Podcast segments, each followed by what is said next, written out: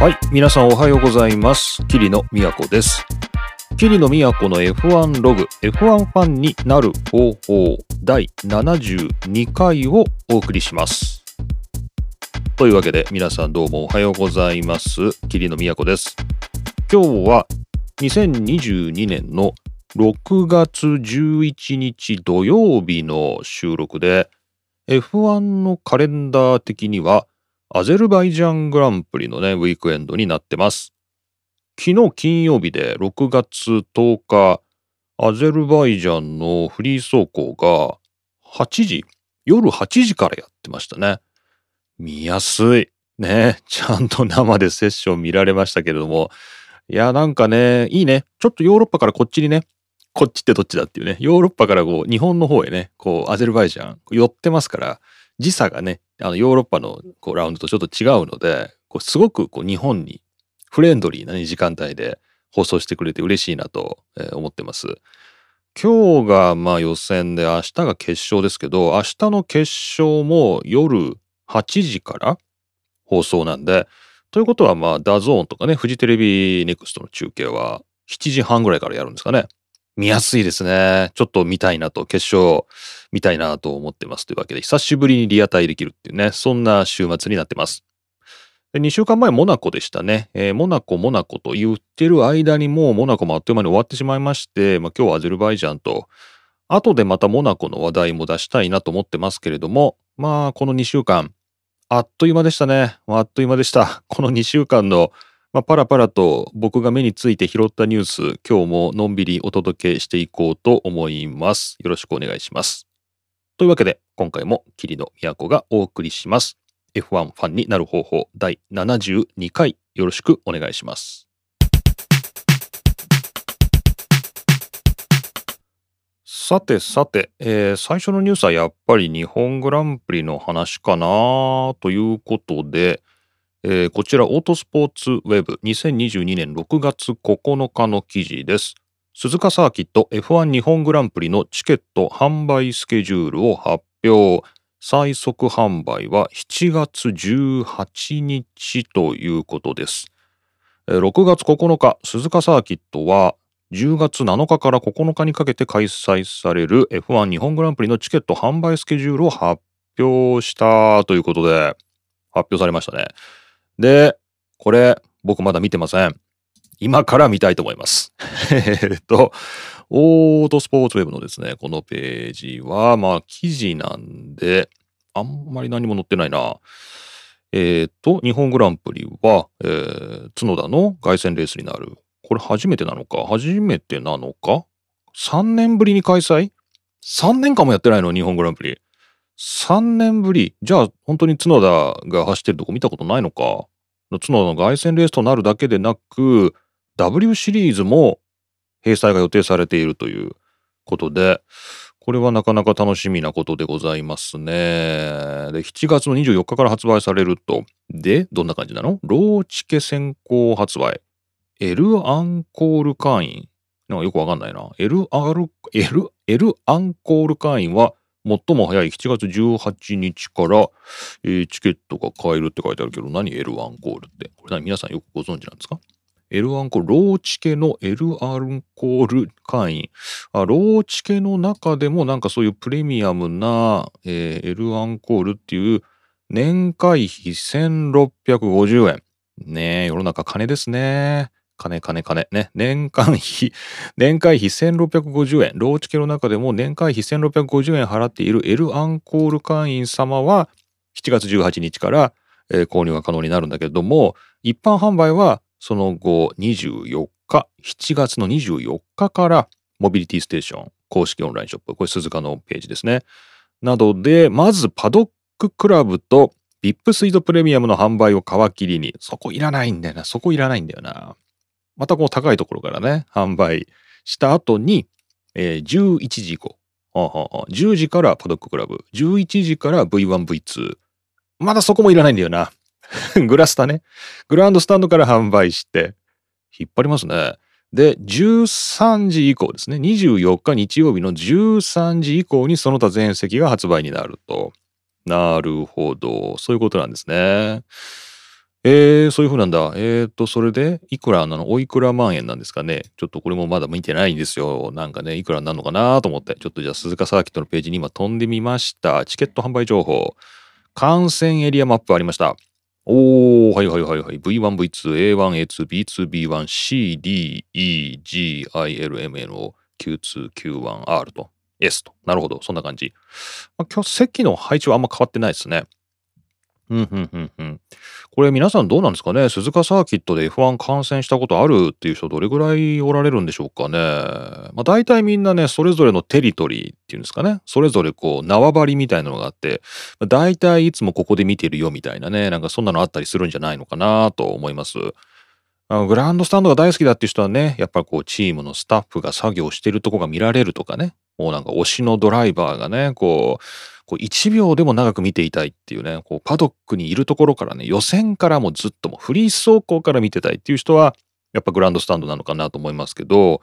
やっぱこう、なんていうんですかね、こうマシンがぐぐっとこうダイナミックに動いているところがいいんだっていう人は、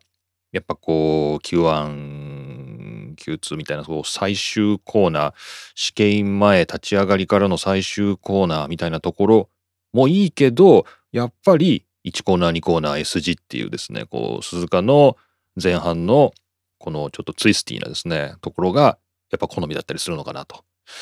でそんな中ですね僕がここのとこ足を立ち入れていたのがこう西コースですね西エリア。西エリアはね自由席で多分どこにでも入れるチケットがあるんじゃないかなと思うんですけどあれ？これないのかな？ちょっと見てみよう。西エリアはまあなんか山ん中なんですよね、西西エリアってね。えー、西エリア山ん中で、なんか全然あんまりそんなに整備されてない感じなんですけど、えー、っと、いくらだ？西エリア、やっぱそうですね。西エリアは GLMNO と、まあ西エリア全部で、まあどこへ行ってみても良い自由席で、大人24歳以上で9500円。9500円。あ、まあまあまあまあまあまあ、あんまり値段変わってないというかね、あんまり意識して高いなという感じでもないですね。9500円。いいんじゃないですか？うんうんうん。ただね、あの西エリアの問題点としては、あの、テレビがないんですよね。テレビっていうか、あの、サーキットビジョンっていうのかな？あの、巨大スクリーンで、レースのこの中継の画面を映してくれる、その、でっかいビジョンがないので、厳密に言うと、ものすごく遠くの方に別の席の人のためのビジョンがあって、それが見えなくもないんですけど、ギリギリ視力1.5から2.0あればですね、すごいちっちゃい他の有料席の人のためのスクリーンを見ることもできるんですけど、えー、少なくとも西エリアの人向けのスクリーンはないので、ちょっとこれね、あの自分で情報を補う必要があります。まあ、場内実況は流れてますし、そうですね、ピット FM さんのね、場内の FM ラジオを聞いてもいいのかなと思いますが、まあ、ちょっとね、そこが、えー、ポイントかな。まあ、最近はあれかな、みんなパケット通信でこう、みんなスマホで、それこそ、ダゾーンとか、フジテレビネクストとか見れちゃうのかもしれないですけどね。うん、見てる人もいるのかな。まあ、それぐらいが問題ですけど、9500円。3日間で9500円か。まあまあまあいいんじゃないですか。ね、3日間でね、9500円ですから、まあ、全然いいんじゃないかなと。まあ、これ高いと言われちゃうともうね、あの 昨今の、まあ、コンサートでも、まあ、何の、どんなイベントでもそうですけど、これ高いって言われちゃうともうなんかね、もう入るとこなくなっちゃいますよね、最近ね。まあそんな感じがします。まあ、西コース9500円ね。まあ、これ結構いいなと。で、キリノが、あと、まあ、席に座ってみるとするとですね、今までもいろんなとこ座って見てきました。Q2 も座りましたね。B1 も座ったっけ ?B2 にも座りましたね。C にも座りました。ね、S にも座ったかな？なんかね、その辺も座りました。まあ、D も E も座りました。まあ、いろんなとこ座って見てきましたけれども、ここ数年はずっと西エリアを、えー、徘徊してたような気がします。でもまあ座るんだったらやっぱり1コーナー2コーナーから S 字の最初の進入が見れる D ですね。D 席 S 字コーナーから逆バンクへの席これ横にずっと広いんで、どこに座るかによってだいぶ違うんですけれども圧倒的おすすめは D5 ですね。D5 これは1コーナー2コーナーの方へ向いている席です。これがいくらですかね？ちょっと見てみましょう。うんと、D1。この D1 っていうのはね、これはあの逆バンクの方向いてる方なんですけど、ここは2万500円って結構ね、まあ安いっちゃ安い。高いですけどね、安いんですけど、D5 は4万、4万400円か。4万400円か。4万400円か。子供。小学生生までだったら3500円なんだよな。自分が小学生だったらよかったのになっていう。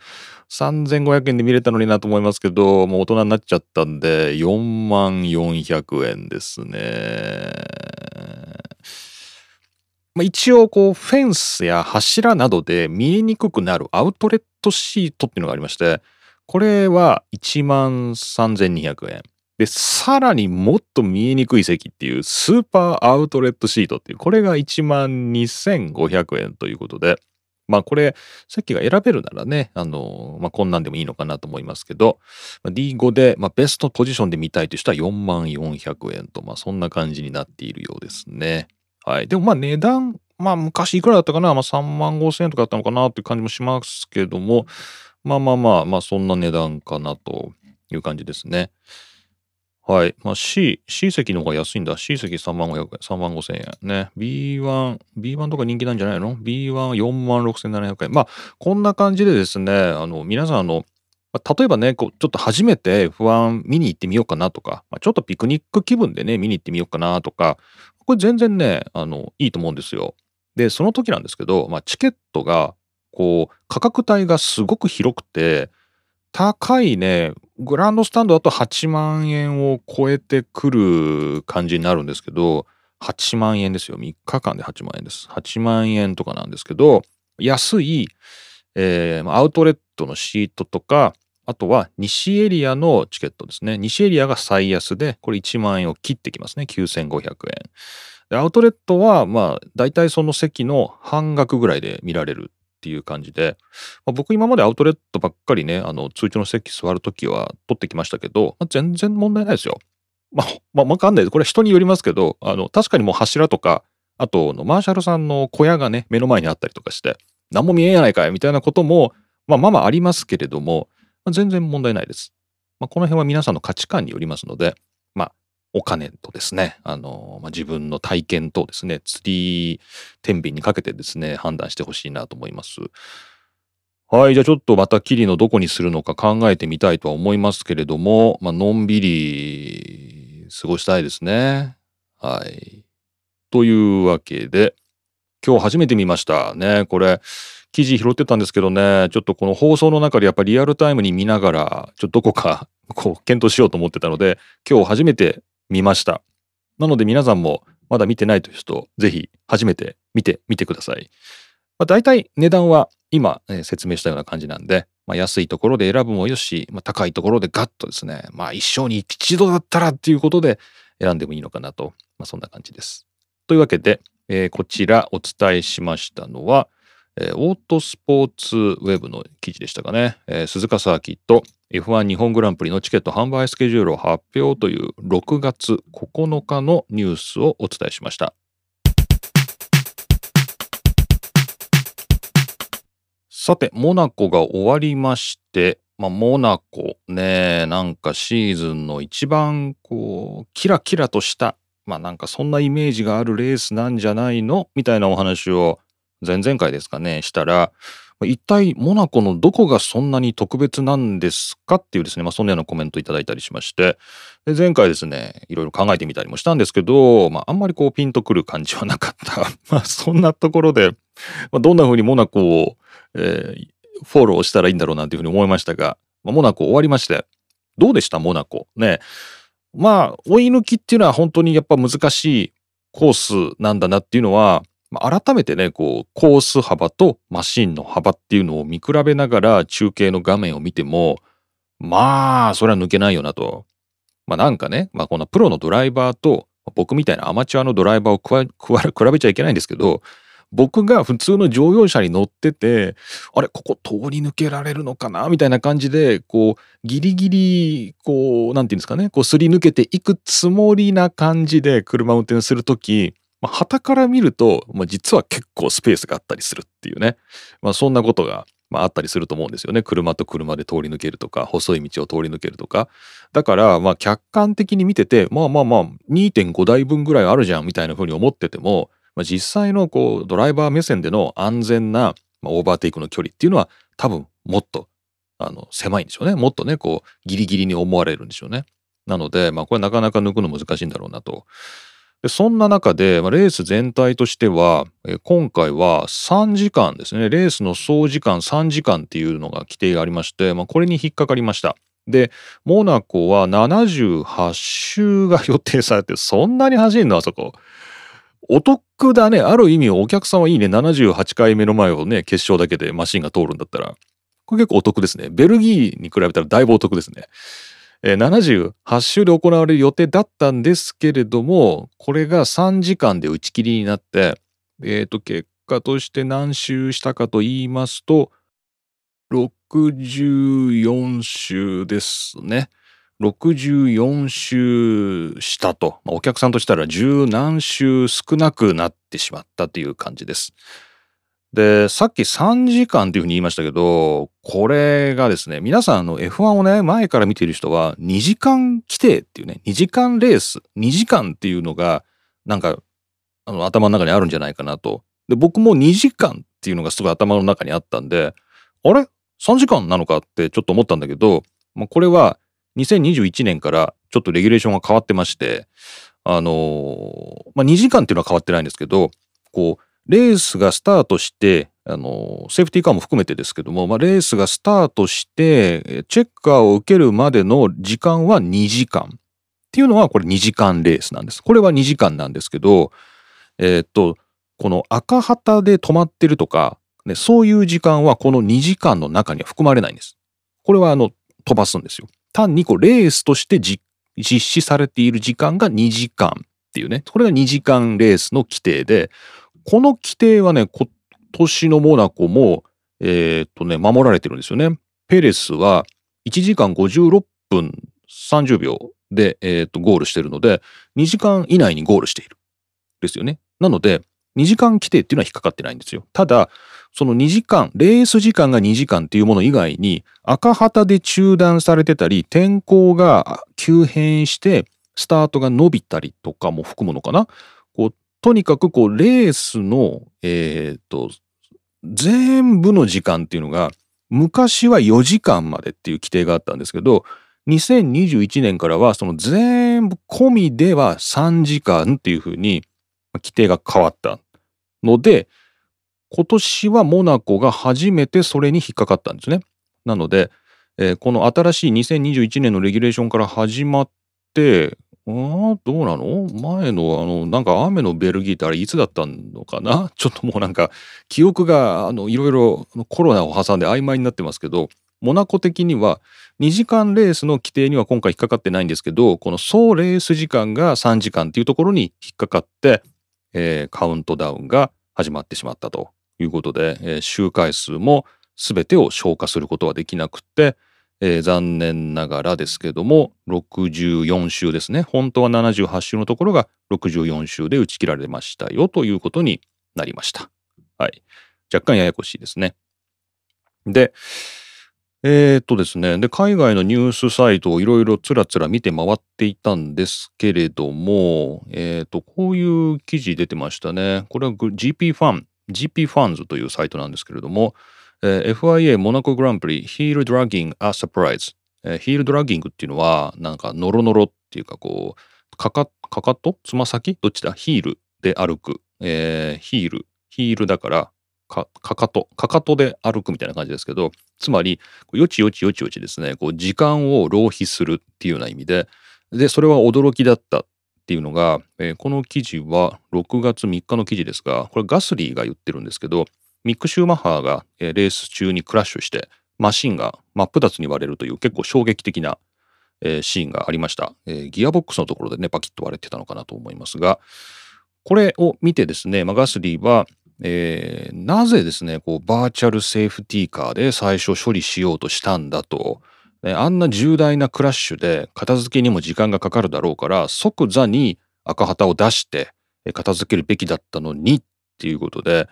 この FIA のレースダイレクターのね、エデュアルド・フレイタスという人の、まあ、このフレイタスの対応というのを批判しています。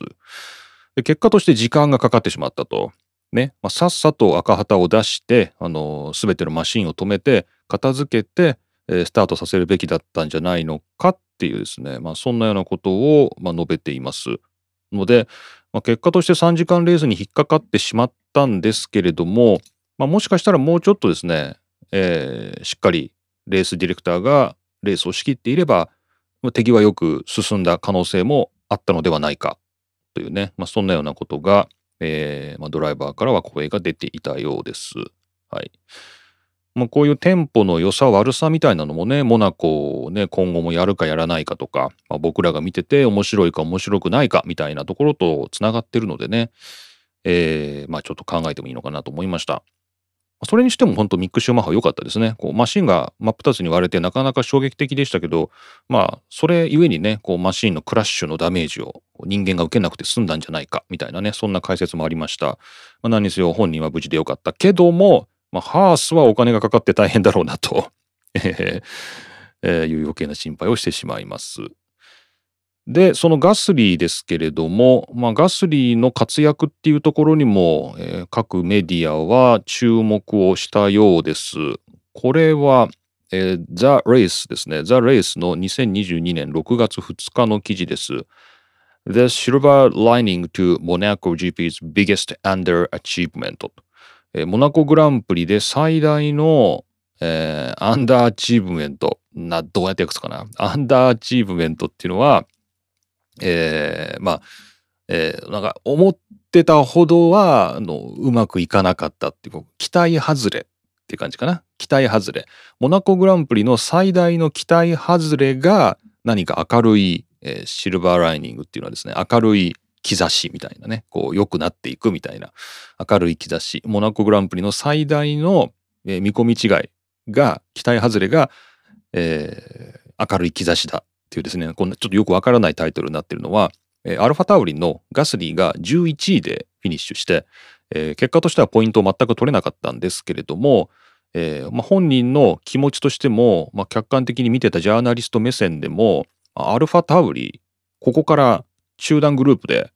活躍していけるのではないかというね、ポイントは全然取れなかったという意味では最大のがっかりだったんですけど、ここから先は何か明るい兆しがあるんじゃないのかと、えー、そんなようなことをね、えー、分析しているジャーナリストもいるようです。ガソリー自身も、まあ、華麗なオーバーテイクをね、見せてて、えー、芸術的だっていう自分で言ってましたけれども、まあ、確かに活躍もして、まあ、良かったんじゃないかということで、まあ、なんとなく、えー、今アゼルバイジャンやってますけれども、えー、P1、P2、フリー走行の初日見てる限りではアルファタウリはなかなか良かったですね。まあ、なのでもしかしたらこの記事の通り、えー、モナコグランプリではなんかすごいがっかりだったアルファタウリですけど、まあ、これからはもしかしたら集団グループの主役になることができるのかもしれないというね、まあ、そんなことも見えたモナコグランプリだったようです。はい。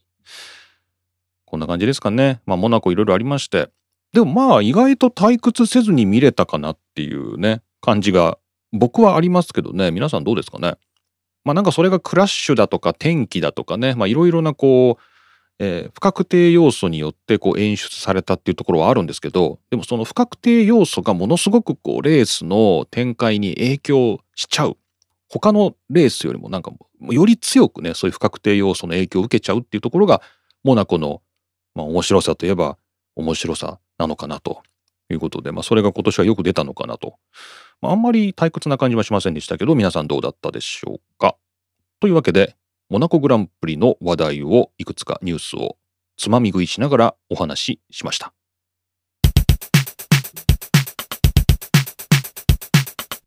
さて、ガスリーの話が出たので、ついでにガスリーの話もしときますか。ね、引き続きガスリースペシャル。えー、こちら、オートスポーツウェブ6月6日の記事です。ガスリーをアルファタウリ F1 に残留させたいレッドブルジュニアドライバーに公認の適任者なしっていうですね、まあ、そんな、えー、ニュースが出ていました。もう早くもですね、来年のシートが動いているということで、まあ、こんな風にガスリーが話題になってるのは、レッドブルの方の問題ですよね。レッドブルで、フェルスタッペンの相棒を誰にするかっていうところで、ペレスが2024年まで契約を延長したっていうことなんで、プラス2年ですか？今2022なんで、2023、2024とフェルスタッペン・ペレスというこのコンビを継続するって決めたので、ガスリーは一回レッドブル行ってもう一回戻ってきてるんですけど、まあ、出戻りなんですけど、えー、レッドブルに行けたらいいなというか、まあ、周りはレッドブルに行くんだろうなと思ってたというか、まあなんかガスリーはとにかくアルファタウリじゃなくてもっとこう、まあ、ワールドチャンピオンになれるようなチームに行きたいというような、まあ、希望があると。で、まあ、ガスリーは、まあ、本当はレッドブルに行きたかったっていうことなんだろうけど、まあ僕からしたら、そんなとこ行かない方がいいんじゃないのと思ったりもしますけれども、まあ、えー、まあ本人が行きたいっていうのはしょうがないですけど、まあ、レッドブルに行けないなら、まあ、他のトップチームに、えー、とシートを探したいと、まあ、つまり、アルファタオリを出ていくという選択をするのではないかっていうふうに今言われてるんですよね。ただ、えー、レッドブル側としては、えー、ガスリーが仮に抜けたとすると、その代わりに誰を乗せるかっていう、その、えー、適任者がいないというのが、まあ今、こういう、えー、記事でもよく書かれていることです。まあ、もちろん F2 にもですね、えー、たくさんレッドブルの育成ドライバーいるんですけれども、うんまあなんかどれもこうピンとこないということらしいですね。ヘルムコ・マルコ的にはね。えー、マルコ的にはしっくりこないということで、その中にはまあ日本の岩佐もいるんですけれども、まあ、もうちょっと様子を見たいということのようで、公認者がいないので、まあ、できればガスリーにそのまま乗っといてほしいなというのがレッドブルの気持ちらしいですね。そんなもんなんですかね。確かにこう、今年ね、あの角田が乗れるかどうかわからないっていうのがなんとなくね、あの、去年のシーズン半ばとかですかね、言われてたんですよね。まあ、角田乗ったんだけども、まあ、いまいちこう、初戦は良かったんですけどね、その後こう、ちょっと不調になっちゃって、果たしてこう、乗せておく必要があるのか、ね、そんな価値があるのか、みたいな、結構厳しいジャーナリズムもあったんですけども、まあ、公認、他がいないと。あの、他が育ってなくて、レッドブルは角田以外に乗せる選択肢がない、みたいな感じで、まあ、もちろん角田は自分のね、力で今年のシートをちゃんと勝ち取ったと思うんですけれど、まあ、レッドブル的なこうヘルムト・マルコ的な事情としては、まあ、角田をじゃあ下ろして誰を乗せるかって言ったら、まあ、特に公認はいないなみたいなのもあるよみたいなねそんなニュースも去年流れてました。ね、引き続きもしかしてそんな状況があるんだとすると、まあ、ガスリーが抜けても困っちゃうなということがあるようです。でもまあこの記事で面白いのは角田をリプレイスするっていう話にはなってないんですね今んとこね。まあ、角田はえー、ずっとまあこのまま成長していくだろうという見込みで、まあ、残すというような判断なんですかね。まあ、ガスリーをどうするかみたいな今のところはそういう話しか出てないということで、えー、角田ファンの皆さんはまあ一安心なのかもしれませんが、まあ、ガスリーと角田のコンビがいいんだっていうですね、まあ、このカップリングとは言いませんけれども角田とガスリー、まあ、あるいはガスリーと角田、まあ、これがいいんだという人にはちょっとハラハラするストーブリーグがあるかもしれません。ね。というわけで、えー、ガスリーの話が出たついでというわけではありませんけれども、えー、ガスリー絡みのニュースでもう早くも来年のシートがという話をお伝えしました。こちらオートスポーツウェブの6月6日、ガスリーをアルファタオリ F1 に残留させたいレッドブル。しかし、ジュニアドライバーに公認の適任者なしという、まあ、現時点での判断です。まあ、今後、適任者が現れるかもしれません。というニュースでした。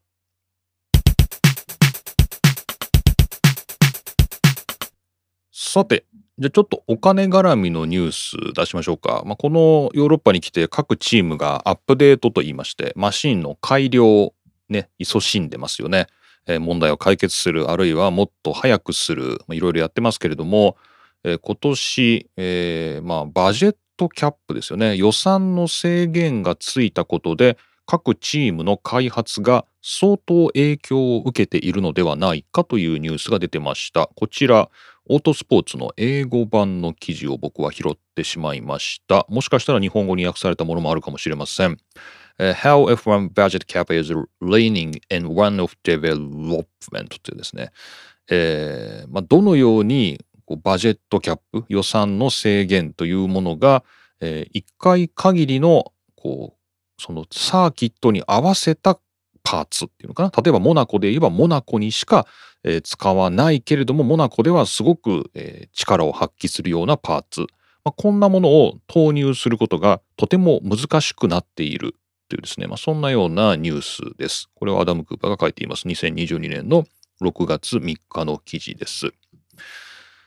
えー、まあ、モナコグランプリでは、まあ、例年はというか予算制限がある前は例えばこうモナコだけでしか使わない、えー、ウィングとかねモナコでしか使わない、えー、ダクトとかですねいろんなものがもしかしたらこう各チーム投入されていたかもしれないんですけど、えそういうものは全く見られなかったと、えブレーキダクトの形を一部変更したという、えチームはあったようですけれども、えその他は何らこう空力アイテムですかね、こう、ダウンフォースを増やすというか、こう地面にグッと押し付けるような、いろいろな細々としたウィングのようなものとか、そういったものは一切追加されなかったというのが今年の特徴だそうです。で、まあ、もちろん、こう、ボディの周りのレギュレーションは厳しくなっているので、まあ、何らか細かいパーツをつけにくいということはあると思うけれども、とにかくやっぱ予算がないと、資金の使い道がものすごくこう、えー、限定して使っていかなきゃいけないっていうことで、まあ、モナコでしかこう効果のないパーツっていうのを開発して、まあ、それを持ってきてつけても他のサーキットで使えないっていうんだったらそれはもったいないということで、えー、使わない、ね、そういうものにはお金は使わないつまりモナコスペシャル的なパーツは作らないっていうことで、えー、まあ各チーム動いていたというのが今年の特徴だそうです。まあ、これは全然ねあの僕は見てて気がつかなかったですけども、まあ、マシンのねえー、チェックを怠らない皆さんは、なんか普段と変わらないなと、まあ、いつもと変わらないなというふうに思ったんであれば、まあ、全くその通り、まあ、何のフラップもですね、何にもついてなかったということのようです。で、えー、まあ、これは、まあ、なんか、えー、どれぐらいね、実際にこう、一個一個こう、ちっちゃなパーツをつけることでお金がかかるんだろうっていうのは僕らにはちょっと想像がしにくいところではあるんですけれども、まあ、そういったものをつける費用というのは、えー、まあ、今後あるとすると、まあ、例えばモンザですかね。こう高速超高速クラシックサーキットですけども、まあ、モンザに行く時なんかにはじゃあウイングどうしようかとか、え、またですねそういう、問題が出てくるようでまあこう細々とですね各サーキット各サーキットに、ま、適したもの適したものみたいなものを作っていくなんていうことは、まあ、もしかしたらこのちっちゃいパーツ自体はお金がそんなにかからないのかもしれませんけれども、まあ、それが積み重なって各サーキット、各サーキット、ハンガリーではこれ、モンザではこれ、みたいなですね、そういうことをやっていくのは、まあ、まあ、いくつかのサーキットで使えるものだったらいいかもしれないけれども、まあね、一個ずつのやつは無理だな。ちょっとお金がな、トータルで考えるとペイしないよな。まあ今的な感覚で言うとコスパが悪いと。まあ、コスパが良くないとえいうことのようです。まあなんかね、ちょっとこう、チームはどう思ってるかね、えー、まあなんか、まあ、やれることが限られているということで、ちょっとフラストレーションが、ストレスが溜まっているというようなところはあるみたいですけどね。ま、ファン目線ではどうですかね。なんだろう。こう、F1 のミニカー商売というか、ミニカーの世界見てると、すごい細かく、このね、何年の、えなんとかグランプリの、ね、なんとか仕様みたいなのが、結構細かく今まで出てて、えー、例えばモナコのね、例えばモナコの、えー、アルファタオリの、まあ、角田の、えー、モデルとかですね、こういちいちこう何グランプリの誰のみたいなのが、まあ、結構明示されて売られてて、まあ、これがだからグランプリが変わるとマシンの微妙な形状が変わるってことですよね。こうちょっとしたフラップの大きさとかウィングの高さとかね大きさとかなんかそういうものが今までだったらまあ多分違ったんだろうね違うからまあもちろんあとあれかドライバーのヘルメットも違うのか、まあ、これは今でも違いますよね。まあ、こういういろいろなこう違いっていうのがある意味こう F1 の華やかな世界をね こうコレクターの気持ちとしてもねいろいろこう高めてくれてたのかもしれないけどそういったものが、まあ、なんとなくこうシンプルになっていくとまあそういう、まあ寂しさみたいのがあるかもね、ファン的にはね。でもまあ、うん、まあカーボンパーツなんてね、作ったってね、あの環境にリサイクルできるもんじゃないしね、まあなるべく作んない方がいいっちゃ作んない方がいいからね。まあいいんじゃないのっていう気持ちも、まあ、個人的にはあるかな。そういう、なんか、あんまり細々としたものを作らなくなったっていうのは、まあ、それはそれでいいんじゃないのかなって思ったりもしますけど、どうなんでしょうね。はい。ということで、F1 の予算制限がこんなところにも出ているよということで、マシンの細かな各サーキットスペシャルみたいなアップデートは持ち込まれなくなっているという傾向があると、そんなニュースをお伝えしました。こちら、オートスポーツの英語版 How F1 Budget Cap is Reigning in One of Developments というアダム・クーパーの2022年6月3日の記事をご紹介しました。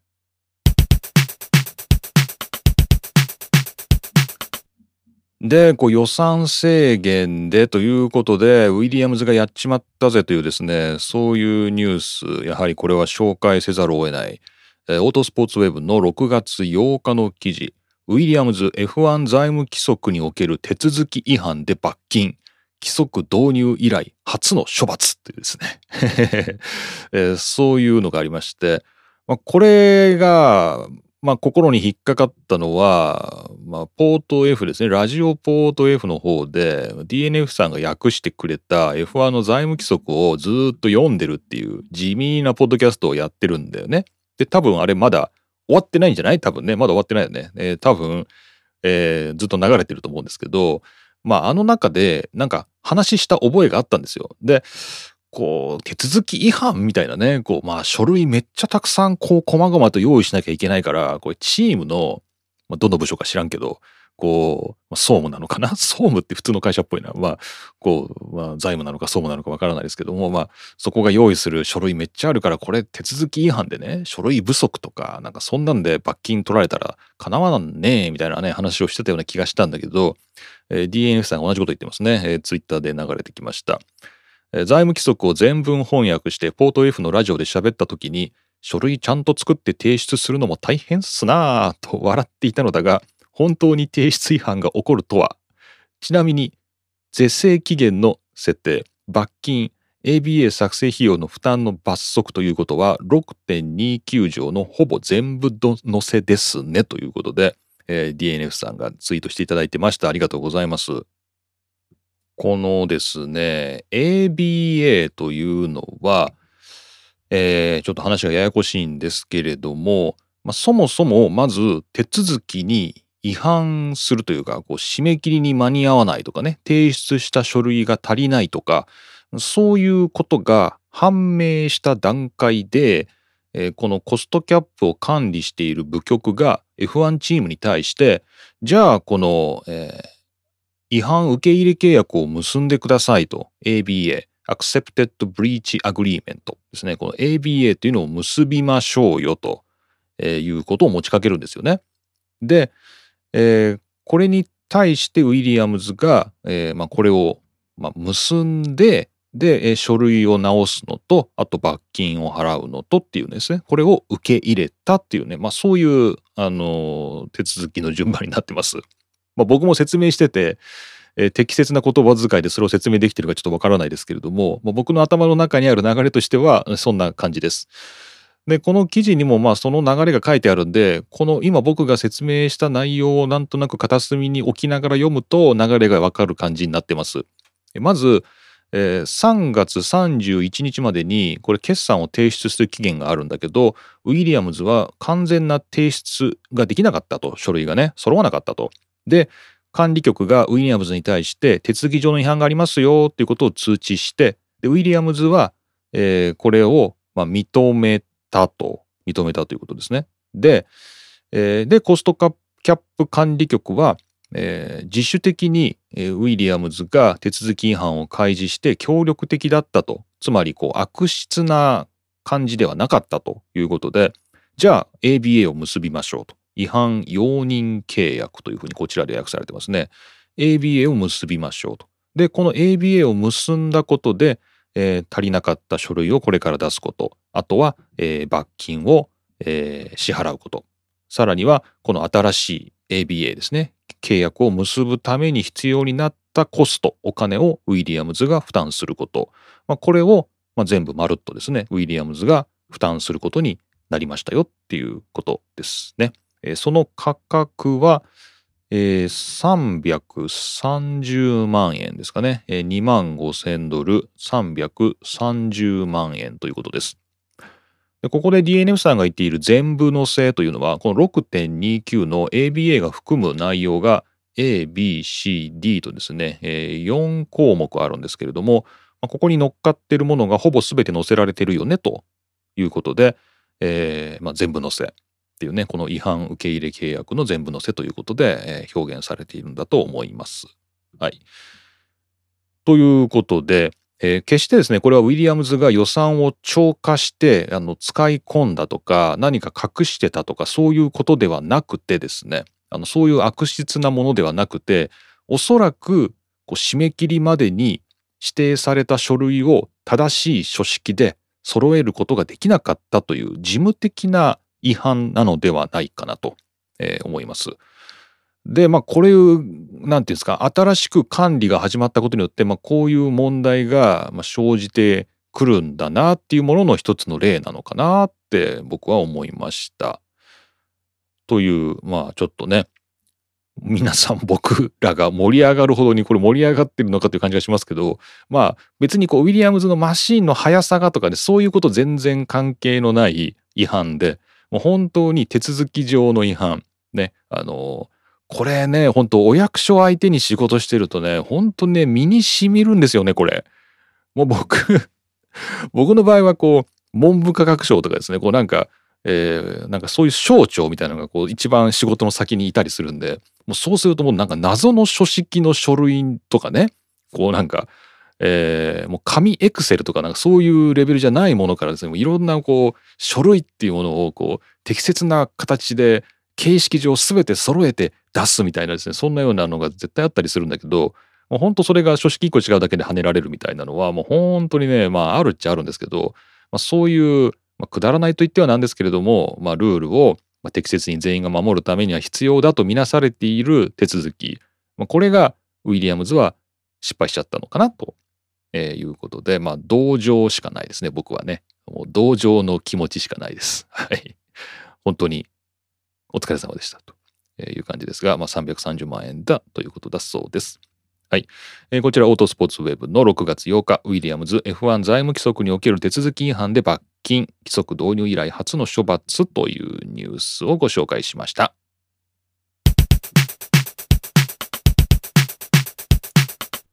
さて、それじゃあ、これリスナーの皆さんがモナコについてどう思ってたかとかですね、まあ、そんな、え、リスナーの皆さんのメッセージをご紹介して、ちょっと一緒にコミュニケーション取っていきたいと思います。この番組では皆さんからマシュマロというサービスで匿名でメッセージを送っていただけるサービスを利用しています。その他、ツイートで、えー、このキリノのアカウントですね、アットマーク DR キリノ、ドクターキリノ、こちら宛てに DM やリプライ送っていただいたり、ハッシュタグ F1 ログですね。F1 ログ。ハッシュタグをつけてつぶやいていただいたり、あとは、キリノのメールアドレスご存知だという方はメールで送っていただいたり、まあ、とにかく何らか文字で残る形でこちらに送っていただいて、それを僕が拾うことができれば、番組の中でどんどん紹介していきますよと、そんなスタンスをとっています。ま、皆さん一番簡単なのは、ま、マシュマロだったり、まあ、ツイートだったり、まあ、皆さんそれぞれだと思いますけれども、まあ、どんな形でもいいので、ぜひ番組宛てにコミュニケーション取ってみてください。それじゃあ、えっ、ー、と、いくつかツイート紹介していきましょうか。まあ、こちら、えー、滝さんですね。ありがとうございます。雨によるディレイ、赤旗、時差以外にも困難があることを知るモナコ決勝。面白いが眠いよ。そしてインディ500スタート時間となる。どっちも見たいけど、寝ます。おやすみなさいっていうですね、滝さんのツイート F1 ログ、ハッシュタグ付きでいただきました。ありがとうございます。なるほど、なるほど。これリアルタイムで見てた人は相当、これは辛かったでしょうね。確かにね。僕はあの、朝、あの、振り返りで見たんで、ガーッとですね、早送りで、あの、ディレイしてる部分とか、赤旗の部分とか、飛ばして見たんですけど、それにしても、それにしても終わらんなと。出勤するまでに見れるのかなっていうぐらい、ボリュームのあるモナコグランプリでしたよね。大変でした。まあ、伝統のモナコ。えー、まあ、こういうこともあるんですね、モナコはね。はい、ありがとうございます。えー、そして、他、滝さんまたいただいてます。こちら。まあ、そんなことを言いつつも、修復作業を見ていたら、確かにコースサイドのバリアが分厚くなってますね。安全のためとはいえ、これはコースも狭くなりますね。ということで、あの、これは小倉さんが言ってたのかな。まあ、モナコただでさえ狭い。で、マシンは大きくなっていると。で、さらにこう、コースのバリアですね。クラッシュした時の衝撃吸収剤も分厚くなってて、まあ、さらにさらにコースが狭くなっている部分っていうのもあるんですよっていうことをね、おっしゃってましたけども、まあ、それを確認していただけたということでありがとうございます。このインディ500がね、被ってたんですよね。で、インディ500、こっちはあれですよね、マーカス・エリクソンが勝ったということで、まあ、エリクソンって言えば昔、えっ、と、どこにいたっけ？どこにいたっけ？ザウバーにいたっけ？ザウバー、で、もう一個どっか行きましたよね。えー、マークス・エリクソンいましたけど、今インディ500で走ってたんですけど、なんとインディ500ウィナーになったと。こちら、えー、F1 ログ、ハッシュタグ付きで写真投稿していただいたのが、タカさんですね。ありがとうございます。タカさんの写真はこの F1 ログのね、このジャケット写真。ね。あれ、誰だっけ？ハートレーかな？の写真を提供していただいてる、えー、モータースポーツでね、えーまあ、他にも野球とかですね、まあ、いろんな風景とかもガンガン撮ってツイートしてくれているタカさんですけれども、このマーカス・エリクソンを鈴鹿でザウバーで撮ったっていうですねえ、インディ500優勝記念に、えー、エリクソンの写真を投稿していただきました。ありがとうございます。えー、これね、もう4年前なんですか ?4 年前か。4年前でしかないのか、でも。4年前なんだ。うーん。というエリクソン。おめでとうございました。そしてこちらは、えー、元コムさんですね。ありがとうございます。モナコグランプリが特別化コメントしようと考えていたのに、墓場が面白すぎて考えていたことが全部吹っ飛んでしまいましたというですね、モナ、モナコの特別さ、これコメント欲しかったですけれども、墓場、この墓場なんか聞くとこによると、この僕が喋り終わった後にこの番組の後ろになんか勝手にくっついてるらしいですね、なんかね、コーナーがね。こうなんかちょっとアンカーにね、こう、これどういうことだっていうことをちょっと問い合わせなきゃいけないなと思ってるんですけど、なんか墓場がくっついてると。で、その墓場が面白すぎたと。こ全く迷惑な話ですね、この番組からしたらね。全く迷惑な話ですけどね。まあそちらが面白かったので、モナコのコメントを忘れてしまったという元コモさんどうもありがとうございました。ぜひまた機会がありましたら、モナコのコメントもよろしくお願いいたします。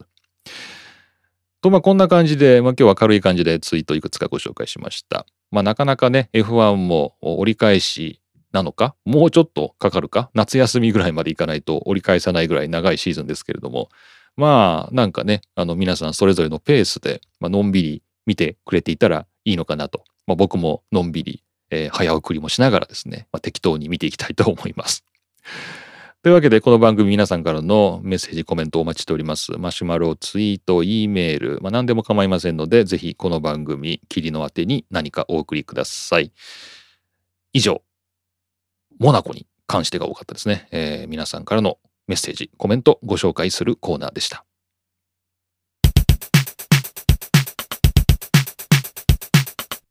はい。というわけで今回も何一つ盛り上がることなくチェッカーを迎えました。霧の都の F1 ログ F1 ファンになる方法第72回目をお送りしました。はい。いやー、72回か。この番組なんですけど、この前、ちょっと過去エピソードを整理して、シーズンとエピソード番号をつけたんですよ、アンカーで。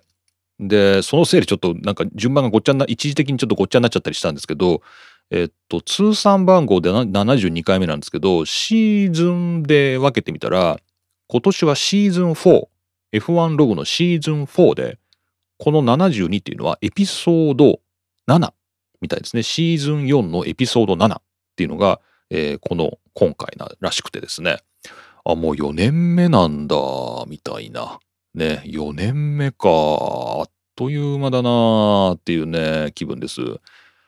この過去ナンバー、バックナンバーですかね。このポッドキャストのバックナンバーは全て公開してますので、えー、まあ、Apple でも Spotify でも、えー、Amazon でもどこでもですね、まあ、どんどんどんどん過去に遡ってもらえれば、1回目から全部聞いていただけるようになってますけども、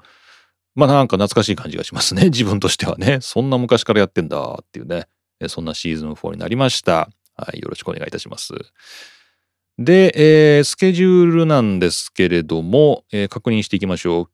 今日やってるのがアゼルバイジャンなんで、アゼルバイジャンはラウンド8か。まだ8戦目なんだ。8戦目。全然折り返してないな。アゼルバイジャンです。で、その後、カナダ。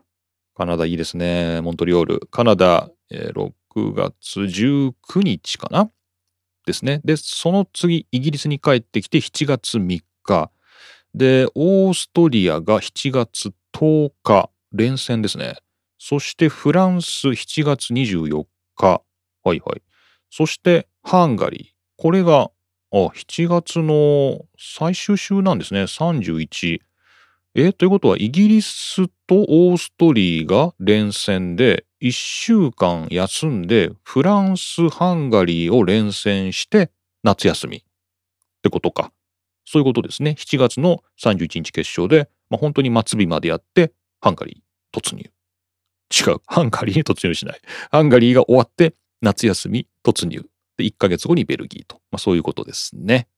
はい。わかりました。いやー、なんかもう夏休みっていう感じになってきたのか。まあ、あっという間ですけどね。今年、あの、自転車の方の話で申し訳ないんですけど、島野のね、主催してる島野鈴鹿ロードレースというですね、鈴鹿サーキットを自転車で、スポーツバイクでね、スポーツ自転車で走るという、こう、アマチュアイベントがあるんですけど、これが8月の20、21で、今年は開催すると去年やんなかったし、一昨年もやらなかったと思うんで、ずっとやってないんですけど、鈴鹿サーキットを自転車で走ることができる島の鈴鹿ロード、これが8月20、21とベルギーの前の週に、えー、開催されます。エントリーが始まってまして、キリノもエントリーしたんですけど、もしよかったら皆さん、ロードバイク乗る方、あるいはこう、まあ、フラットバーのね、あの、スポーツバイク乗ってる方、鈴鹿サーキットを走ることができますので、まあ、国際サーキットですね、国際コースを走ることができるので、えー、もしよかったらですね、この島の鈴鹿 F1 の夏休み中ですけれども、参加してみてはいかがでしょうか？っていうね、何の、何の宣伝だという感じですが、えー、キリノも参加したいと思って登録しました。はい。という夏休み感が高まってきましたが、まあ、まだまだ F1 はしばらく続きますね。夏休みまで頑張りましょう。というわけで、今回もキリノ都がお送りしました。また次回お会いしましょう。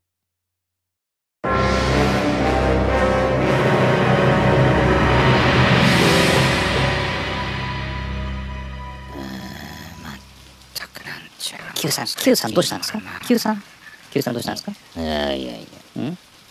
なんか、はい。F1 のカレンダー見直すみたいな、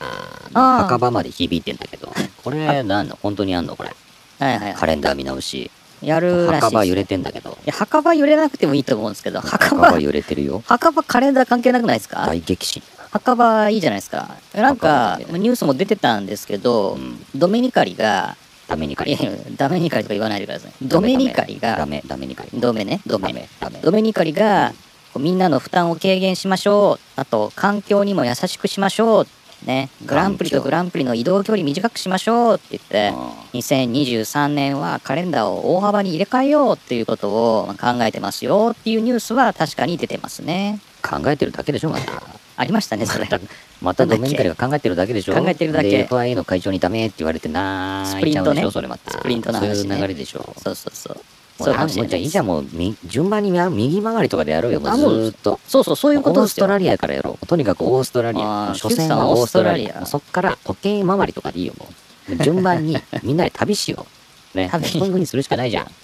サーカスだからね。そう、F1 サーカスだからやろうってことですよね。やっぱこう、Q さんはオーストラリアから始まるの好きですよね。やっぱダウンアンダーから。いやどうなんでしょう。でも、やっぱり中東でまとめてやって、はいはい、で、ヨーロッパ行って、アジア行って、アメリカ行ってみたいな感じになるっぽいですけどね。なんかどっか抜けてる気がするんだけどな。それでいいのかな。